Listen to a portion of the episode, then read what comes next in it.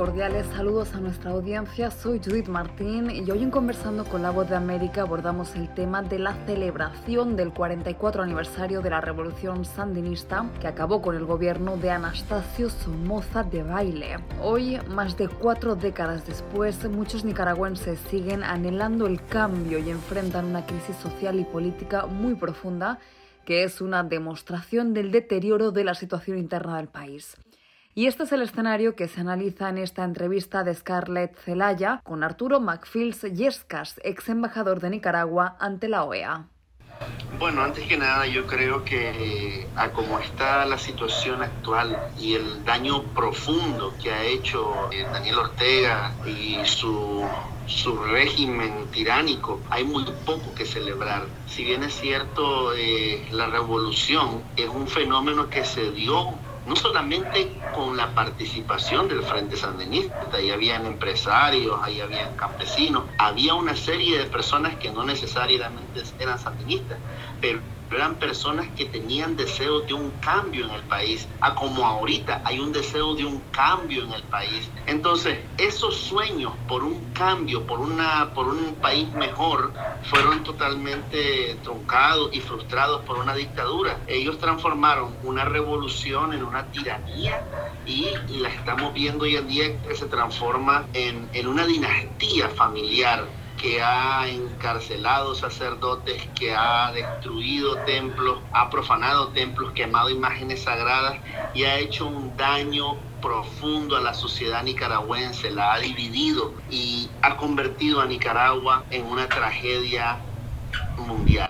¿Considera usted que el significado de la Revolución Popular Sandinista es igual hoy que hace 44 años cuando el país se movilizó para celebrar la entrada de los guerrilleros a la capital? Yo creo que la gente ha ido, ha ido cambiando en cuanto a ese significado de la revolución. Como te dije, al comienzo era el deseo de todo un pueblo de tener un país mejor, de salir de una dictadura. Salimos de una dictadura, entramos a otra y a una dictadura de lo más terrible que hemos podido tener. Entonces hay más pobreza, hay más miseria, hay más corrupción, hay más represión, hay desterrados, hay gente a la que le han quitado todo, la han confiscado.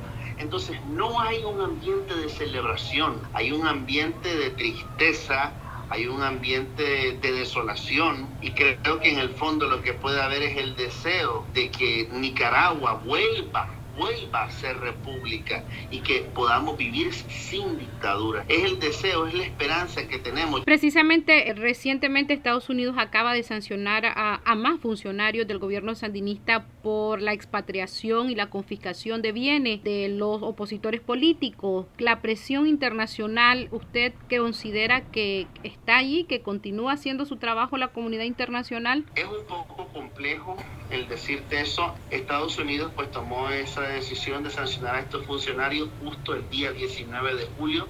Ahí hay un mensaje poderoso. Ahí hay un mensaje poderoso que, en, en el que le están diciendo a la dictadura no hay nada que celebrar el día de hoy y nosotros no avalamos lo que está haciendo el régimen de Nicaragua. Ese es el mensaje claro. Siento sí que a pesar de todo, la comunidad internacional tal vez ya no está presionando con la misma fuerza que lo venía haciendo en el año 2019, 2018, 2020. Siento que hay un poquito más como de frustración con el régimen. En ese sentido es mi visión de parte de la comunidad internacional.